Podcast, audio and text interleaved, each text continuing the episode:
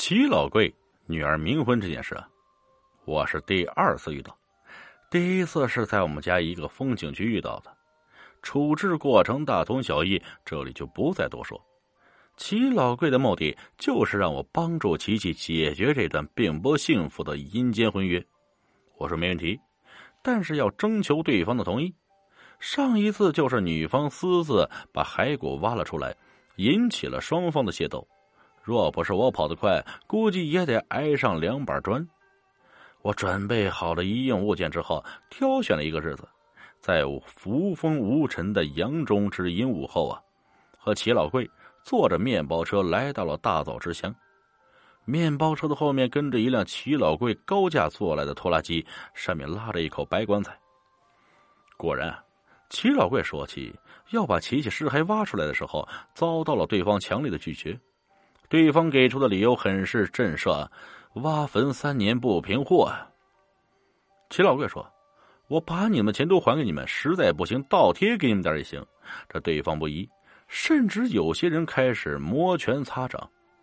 齐老贵无奈，一脸委屈，几乎就要掉下一泪啊！我说：“我们阳间的法律都是捆绑不成缝隙，阴间也有他的秩序。既然他们过得不如意，那就不妨放他们一条生路。”有人马上就开始向我抛白眼儿，说他们过得如不如意，你们怎么知道？我说你们别不信啊，去坟头看看就知道。对这点我是相当相信啊，因为阴魂若有变过，坟头上那就有分数。这些人如何信啊？于是，在嘈杂中，他们随着我一起去琪琪的坟头。琪琪的坟头在孤零零的一座山前面，它的西北方是一大片坟圈。那是老光棍的祖坟，因为光棍死后不能进祖坟，所以就只能在旁翼斜出安营扎寨。琪琪的阴宅选址其实挺好嘛，如果他们有世有子嗣的话，若干年之后啊，必是富贵人家。阴宅有时候和阳宅一样，也是讲究四象，那就是青龙、白虎、朱雀、玄武，那还有啊，来龙、明堂、水口、立象、暗杀等等。说的简单，就是前有照，后有靠。好的阴宅不能选在低洼之处，不能选在穷山恶水之处，不能选在直面受风之处，也不能选在名字犯冲的大凶之地等等。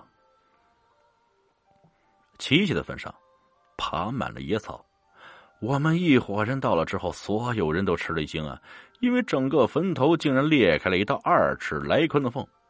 甚至这里面的棺材都能看得清清楚楚！是啊，坟头裂缝，阴婚不成，这是隔绝，也是必然。瞧着看，明眼看上坟上出了这么一宗的事，老光棍那些亲戚们也不敢再那么固执了，问我怎么办。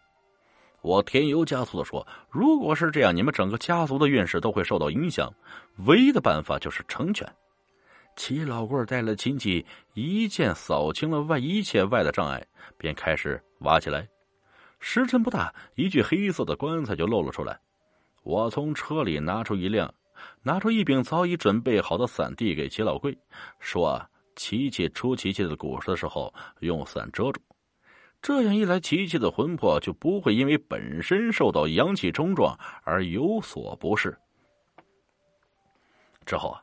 我拿出之前买来的一只鸽子，一把将它的脖子扭断，然后啊，接着将它的身子撕开，从里面把心脏掏出来，塞到一个用高粱杆扎成的假人里面。而这时候，齐老贵在众人的帮助下，也把琪琪的棺材打开了。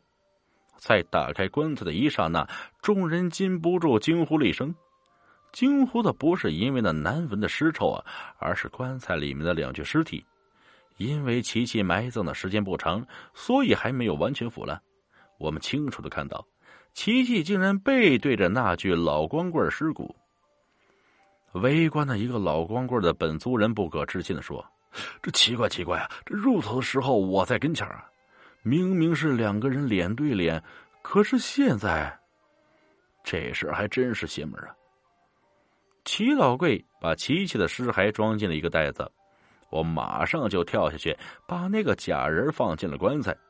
我把几根琪琪生前的头发，一头系在老光棍的手腕上，一头系在假人的手腕上，便从坑里跳出来了。太臭了！剩下的那些人便七手八脚把坑填。齐老贵的老婆自从开棺的一刻就一直在呜呜的哭啊。现在看到女儿的尸骨也不嫌臭，上去就抱住了。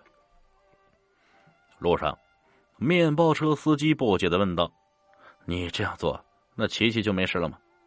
我笑了笑，我扎这样一个假人啊，在上面写了琪琪的生辰八字，又装了一个鸽子的心脏，并且用琪琪生前的头发把他们两人拴在一起，在阴间看来，这和琪琪本人是一样的，只不过啊，这只是蒙骗那个老光棍罢了，因为在阴间，假琪琪的寿命只有七天。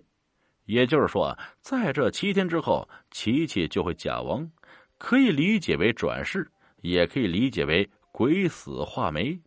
这样，老光棍就会断了对琪琪的念想。回到家，我找到了一块比较好的坟地，把琪琪葬了。